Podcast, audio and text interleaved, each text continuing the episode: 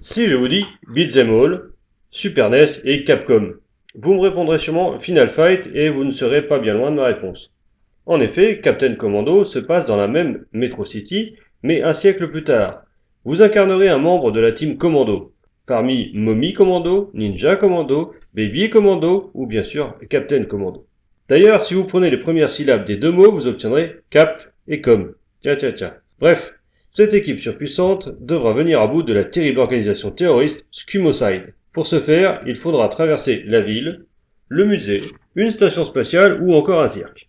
En dehors de la direction artistique soignée mais très fantasque, on nage en plein classicisme. Capcom appliquant soigneusement une méthode qu'il maîtrise à la perfection, seule petite fantaisie, un niveau en surf qui préfigurait déjà une scène culte du fabuleux LA 2013.